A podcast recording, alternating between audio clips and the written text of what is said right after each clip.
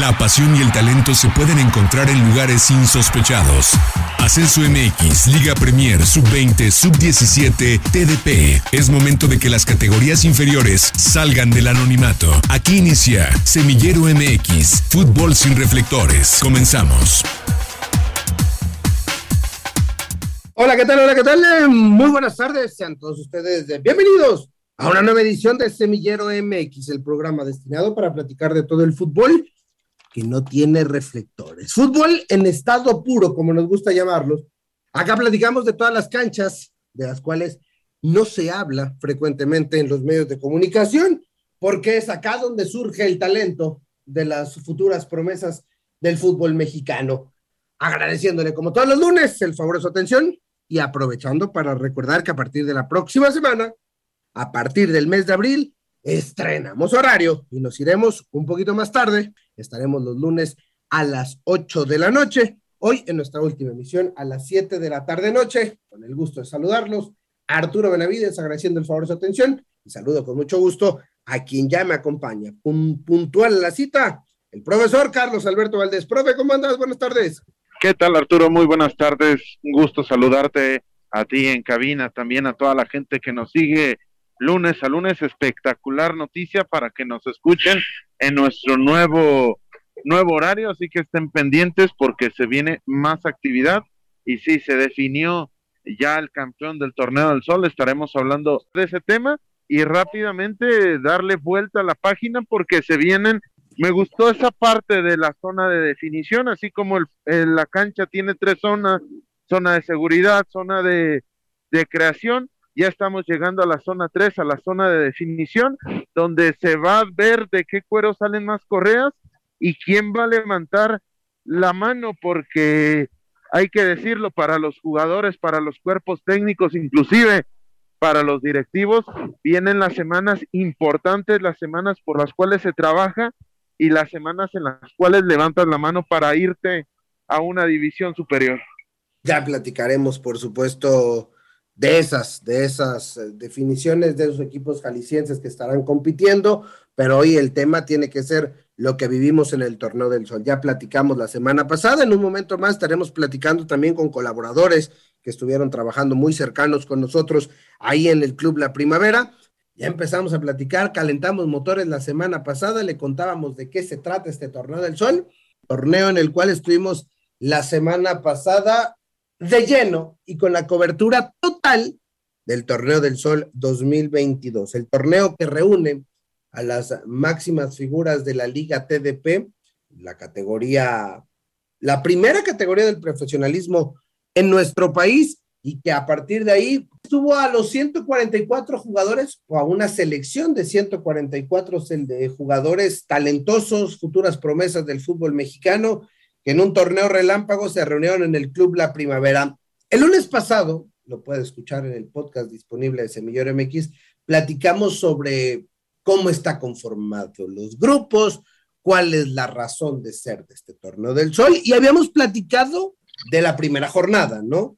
Y entonces martes y miércoles eh, se disputó la fase de grupos y nos resultó o nos dejó algunas situaciones interesantes.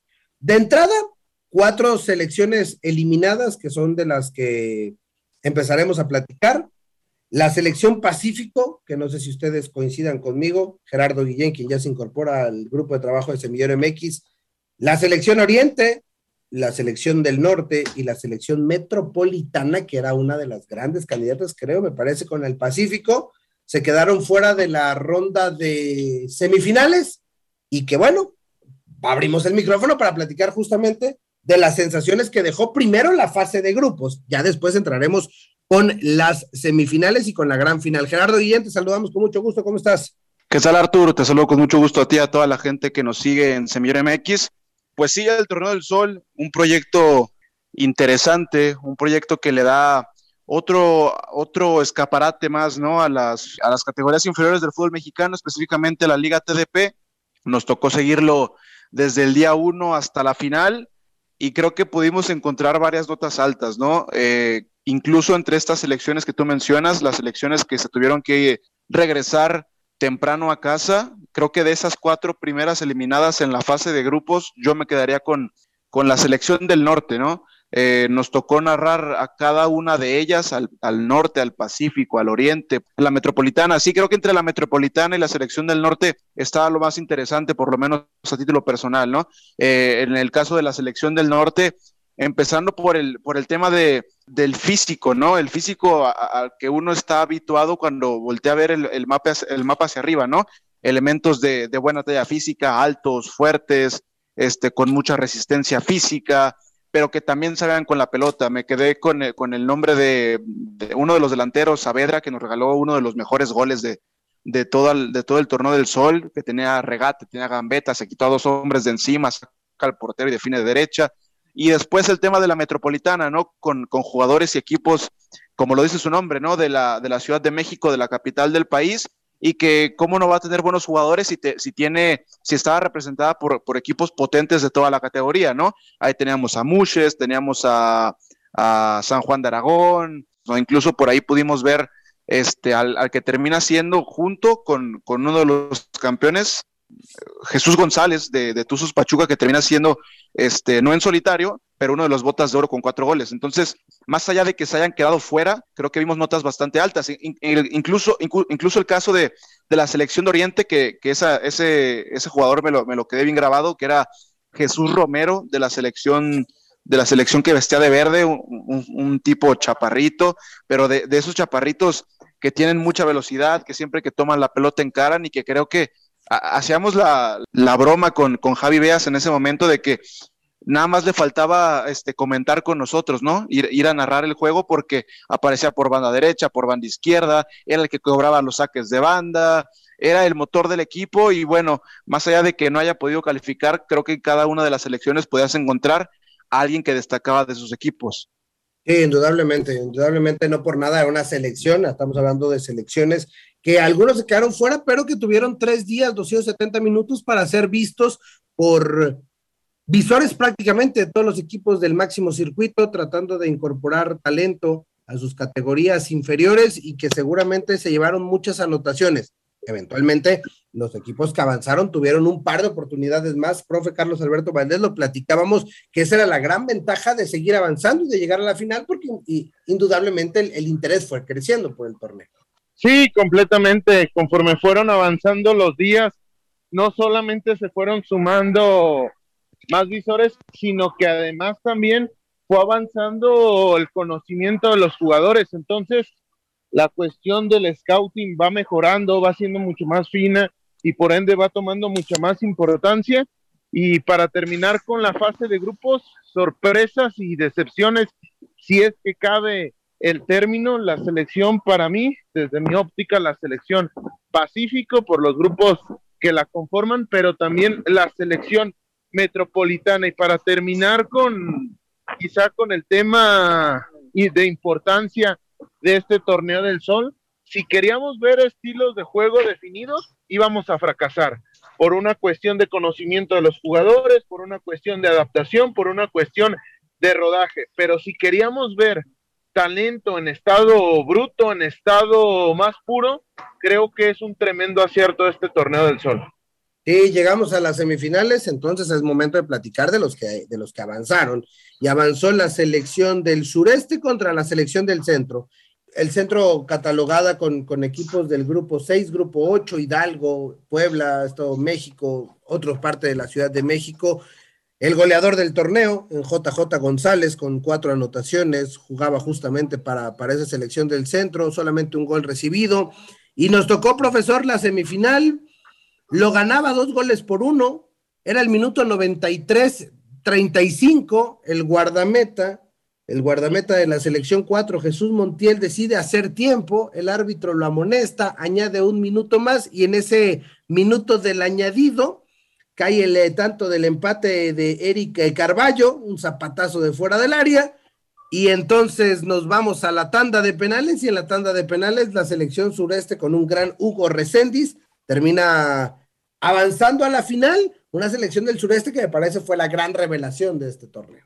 Sí, sin lugar a dudas fue una tremenda sorpresa, sobre todo porque habían sido quienes habían llevado todo el peso del encuentro, todas las, las propuestas ofensivas, si bien es cierto, lo llegaban perdiendo hasta el último instante, fueron capaces de empatarlo vía Carballo, que también uno de los jugadores interesantes a tomar en cuenta, sin embargo, ahí cayó otra de las favoritas de la mano de JJ González, que había comandado el ataque de su equipo, no pudo progresar en gran medida por el impacto psicológico, y esto lo comentábamos en la transmisión, cómo no le supieron dar la vuelta al haber sido superados durante prácticamente 40 minutos, haber aguantado de manera estoica y sin embargo en el, en el último suspiro del partido verse empatados, no fueron capaces de avanzar psicológicamente de esta situación y terminaron siendo penalizados en unos penales en los cuales de los jugadores importantes, el, el mismo JJ González ya no estaba en el terreno de juego y los puntuales como pueden ser los defensas, como pueden ser los contenciones, terminaron por fallar y terminaron por verse en el camino cuando ya tenían todo servido, porque repito, les habían pasado por encima a raíz del 2 a 1, con el cual se habían puesto en ventaja, habían aguantado de buena manera y en el último instante se vieron empatados.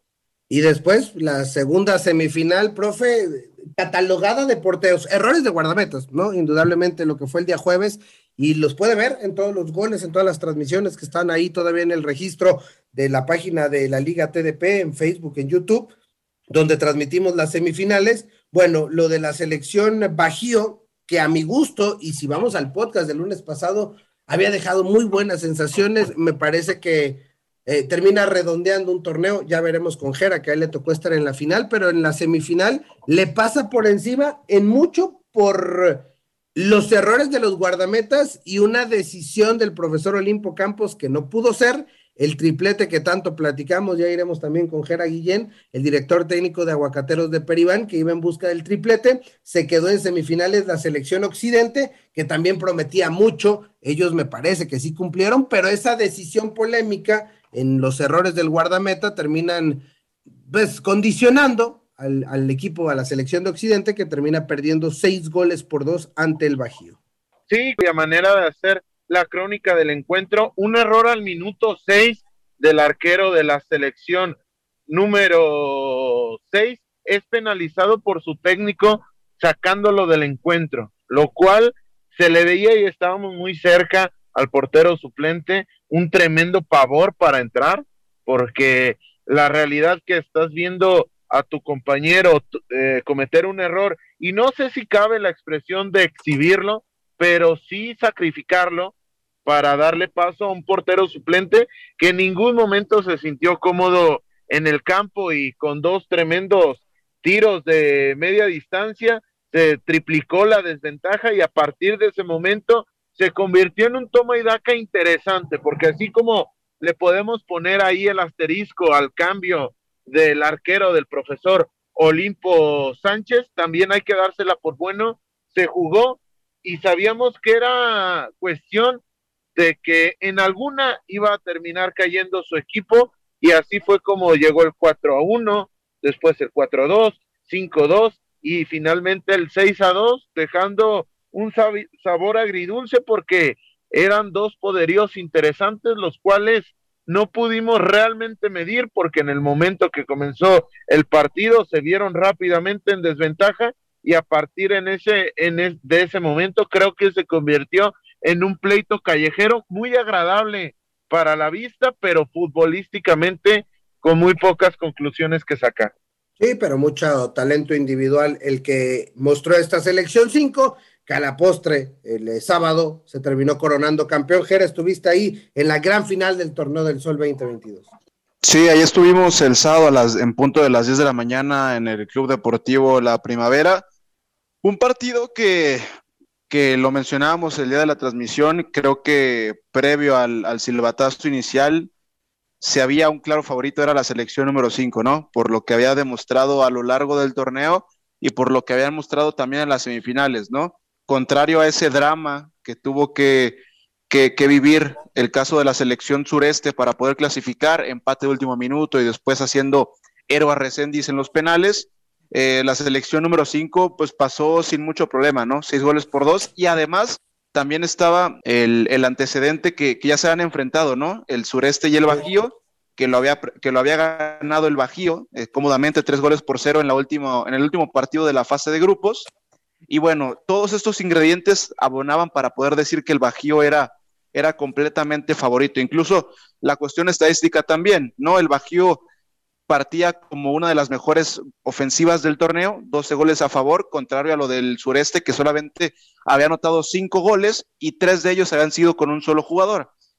Y el partido en el trámite futbolístico creo que distó bastante de lo que uno pudiera pensar con todos estos factores, ¿no? Porque tanto el primer tiempo como en el segundo, el sureste, los primeros 10 o 15 minutos, se hizo con la tenencia de la pelota, trató de buscar la portería del arquero del Bajío, que era Axel Cortés, pero también eh, lo mencionábamos con Javi Beas, ¿no? De nada te sirve tener la pelota si no, si no eres profundo y si no tienes idea de juego, si no tienes volumen de juego, ¿no?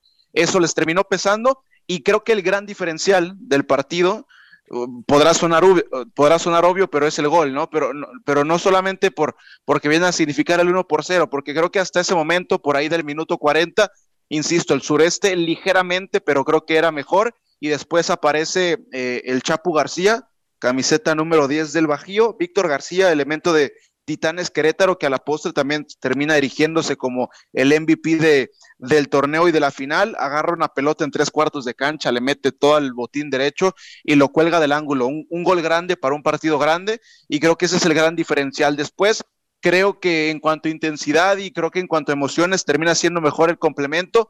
Ambos equipos tuvieron por lo menos dos o tres posibilidades de gol y ya esos segundos 45 minutos me parece que terminan haciendo figuras tanto a Hugo Reséndiz de la selección 1 como a Axel Cortés de la selección número 5. Por, por oportunidades no quedaron para ambos, ni para el Bajío para acrecentar el marcador y mucho menos para para el sureste para empatarlo. Incluso por ahí de la última jugada hay una pelota parada en la que mandan a Reséndiz a rematar. Ya no puede hacer nada y al, por ahí del 48-49 el central dice se acabó. Y, bueno, ese gran gol de García termina siendo el, diferencial y creo que en términos generales podemos concluir en que el, el que a lo largo de los, de los seis, siete días de actividad mostró más armas, terminó ganándolo como fue la selección número 5 del Bajío. Y normalmente cuando pasa esto, yo tengo una frase, da gusto cuando el fútbol es justo. Y fue justo con la selección del Bajío que desde el día uno mostró muy buenas cuestiones. Cristóbal Méndez de Lobos y Teca. Artur, y otro detalle no menor, este, además de que fue el MVP del partido del torneo Víctor García, el apodado Chapu, porque se hizo presente mucha gente de Titanes de Querétaro, no solamente en la transmisión, también en el Deportivo La Primavera había mucha gente que hizo el viaje desde Querétaro, incluso el técnico de la selección 5, Marco Antonio Angulo, también representante de Titanes Querétaro, termina llevándose el premio al mejor entrenador del torneo. Pero bueno, el, tema con, con, Víctor García es que termina siendo también la bota de oro, compartido, compartiendo ese puesto con Juan José González de Tuzos Pachuca. Entonces creo que se llevó eh, como dijera la canción, la combi completa el equipo del Bajío. 42 goles se anotaron en este torneo del Sol, cuatro, el casi 10% fueron de Víctor Hugo García y 13 fueron de estas selecciones, cinco de la selección Bajío, que justamente levantó el título gran, gran torneo del Sol. No nos cansaremos de decir qué bueno que está de vuelta una competición de este estilo, Jera. Sí, Artur, y, creo que lo más importante es lo que mencionaba en la primera intervención. Este es un proyecto y es un esfuerzo por parte de la TDP de darle otra vitrina, otro aparador a su talento. Lo, lo platicábamos el, sábado con la gente de comunicación de la TDP, que el último antecedente premio, previo a este torneo, eh, en, en otra especie de, de proyecto de scouting o de buscar a the best of the best de, de, la Liga TDP fue en el 2018. En aquella, en aquella ocasión no fue en formato de torneo, sino que fue literal un scouting. Fueron a 13 ciudades de la República Mexicana donde había equipos de la Liga TDP. De ahí se conforma una selección, se los llevan al Estado de México, a las instalaciones de la Federación Mexicana, y ahí tienen amistosos contra Toluca, contra Pumas, eh, contra la selección mexicana sub-15, y de ese último selectivo en 2018, las eh, los, grandes descubrimientos fue, por ejemplo, Alan Murillo, que tú lo conoces bien, delantero de, Leones Negros de Universidad de Guadalajara, hoy juega en la Premier, pero ya, ya ha tenido minutos en expansión, en la Copa MX, y también, ahorita se me va el nombre, pero eh, en ese momento el director técnico de esa selección de TDP o, uno de los elementos que era parte de ese cuerpo técnico, hoy es asistente de Andrés Lilini en, los Pumas de, de, la UNAM. Y también tenemos esta actividad de ir mencionando a jugadores en cada uno de los partidos, a jugadores que habían pasado por la Liga TDP y que hoy los podemos encontrar consagrados en la primera división uno de los casos que también pasó por este proyecto de, selección TDP fue, por, por, ejemplo, el caso de Jesús Angulo, el Stitch, campeón del fútbol mexicano, que hoy juega eh, en los Tigres con, Miguel Herrera. Entonces, ahí podemos ver más o menos los frutos que rinden estos proyectos de scouting por parte de la TDP. Sí, es, es un gran proyecto, profe Carlos Alberto Valdés. Y creo que me gusta mucho más en formato de torneo porque terminas permeando y llegando a, mucha, a muchas más canchas, a muchas más posibilidades. Y por qué no soñar con un, un torneo del sol en dos versiones, una para mayores y otro para menores y medianos. Creo que esa es una carta muy, muy ambiciosa para los Reyes Magos. Sin embargo, creo que esa posibilidad terminaría por dar unos dividendos muy interesantes, no solo a la Liga TDP, no solo a los clubes, sino inclusive al fútbol mexicano en general. Vamos a escuchar también a Javier Beas, que estuvo presente allá en el Club La Primavera y que también nos tiene su reporte y su punto de vista sobre lo que él vio, lo que él vivió, lo que él palpó ahí en el Torneo del Sol. ¿Cómo andas, Artur? Gusto saludarte a ti y a toda la gente de Semillero MX. Gracias por la invitación. Buen inicio de semana para todos ustedes. Pues sí, como ya lo han venido platicando, como lo han venido desarrollando, pues se llevó a cabo este torneo del sol, formato relámpago. Duró prácticamente una semanita de muy buenos partidos, muy buenas sensaciones. Tuvimos la oportunidad de relatar cualquier cantidad de encuentros. Y la gran final, ¿no? Esa final de cuentas, el partido estelar. Ciertamente en una competencia de carácter amistoso, pero que los jugadores les servirá porque es un buen aparador charlamos con visores de las Águilas del América, de las Chivas Rayadas del Guadalajara, gente de Tigres, de Monterrey, de Cruz Azul, y realmente creo que los visores se llevaron en términos generales un buen sabor de boca. La, final, evidentemente, el platillo más importante, donde por parte de la selección eh, número 5, la campeona, cree que justamente alzó el título. Me quedo con nombres interesantes, el tema de Víctor García, que cuando el partido prácticamente no le pasaba nada, saca una jugada de la chistera, la prende al ángulo superior eh, derecho de Hugo Reséndiz, el guarameta voló, pero no pudo hacer nada. Y si seguimos hablando de este equipo, pues buenas sensaciones, ¿no? Carlitos Vargas, camiseta número 17, en la 18 Oscar Arredondo, de muy buenos dividendos. Uno de los que fue de los romperredes en la primera jornada, Cristóbal Meléndez, el tema de Osvaldo Guerrero. Y por parte de la selección subcampeona, Eric Carballo, un tipo desequilibrante de tres cuartos de cancha, habilidoso, encarador. Samuel Guzmán, que tenía muy buena lectura de partido. Israel García también. Pedrito Ramírez, camiseta número 10, con buenas actuaciones de tres cuartos de terreno, no se ponía nervioso, medía muy bien los tiempos, levantaba la cabeza, observaba el escenario, distribuía de forma correcta el juego. Y hay otras selecciones que lastimosamente para su causa no pudieron llegar a las instancias penales, a las instancias finales, perdón.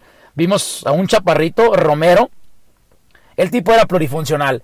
El tipo jugaba por izquierda, jugaba por derecha, pedía pelotas por adentro, también levantaba la cabeza, a pesar de no tener una corpulencia física vasta o, importante, no se arrugaba, no se achicaba, luchaba, metía, peleaba, y como junto con Jera Guillén, que también le manda un abrazo, fuerte saludo para Jera, lo platicamos, a este hombre solamente le faltaba ser narrador de fútbol, porque dominaba todas las facetas de la cancha, y estoy seguro que este tipo de competencias seguirán dando muy buenos dividendos, también lo relatamos en las distintas transmisiones de este de esta categoría han salido las grandes figuras o grandes figuras del fútbol mexicano, cualquier cantidad de nombres, Jesús Gallardo, Miguel Ayun, el Fideo Álvarez, el rojinegro del Atlas, del Puebla. Y sí, estoy muy agradecido con la invitación, Artur, que me brindaste.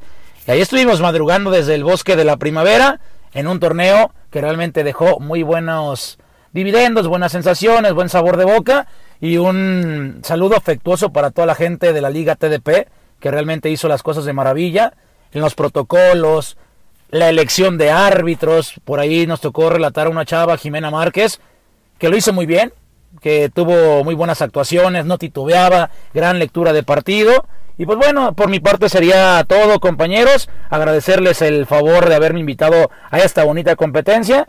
Yo en lo personal lo disfruté mucho, vi muy buenos goles, narré muy buenas atajadas y un privilegio haber estado con todos ustedes. Yo me despido, los saludo en una nueva en una nueva transmisión de la Liga TDP y cuando me inviten a Semillero MX. Compañero, regreso los micrófonos con ustedes. Muy buenas noches. Abrazo, Javi. Gracias a Javi Beas. Gracias, Gera Guillén. Pues sí, nos dejó muy buenas sensaciones el Torneo del Sol, como este programa que prácticamente se nos ha terminado. Gracias, Gera. Gracias a ustedes, nos escuchamos la próxima semana en Semillero MX para seguir hablando del fútbol que no tiene reflectores. Profesor Carlos Alberto Valdés, se nos fue el Torneo del Sol. Se terminó, se coronó la selección número 5. Un saludo y hasta la próxima semana a las 8 de la noche. Aquí nos estaremos encontrando en Semillero MX, este espacio que es justamente para darle luz, para darle reflectores a todas esas canchas que no lo tienen. El Torneo del Sol, gran iniciativa, trabajamos de la mano y agradecemos nuevamente desde estos micrófonos a la gente de la Liga TDP que confió en Semillero MX para llevarles a través de todas las redes sociales las transmisiones de todos los partidos de las futuras estrellas del fútbol mexicano. Gracias. Yo soy Arturo Benavides. Esto fue Semillero MX. Gracias por acompañarnos. La próxima semana regresamos para seguir conduciendo el balón por las canchas de las divisiones inferiores del fútbol mexicano, aquí en Semillero MX.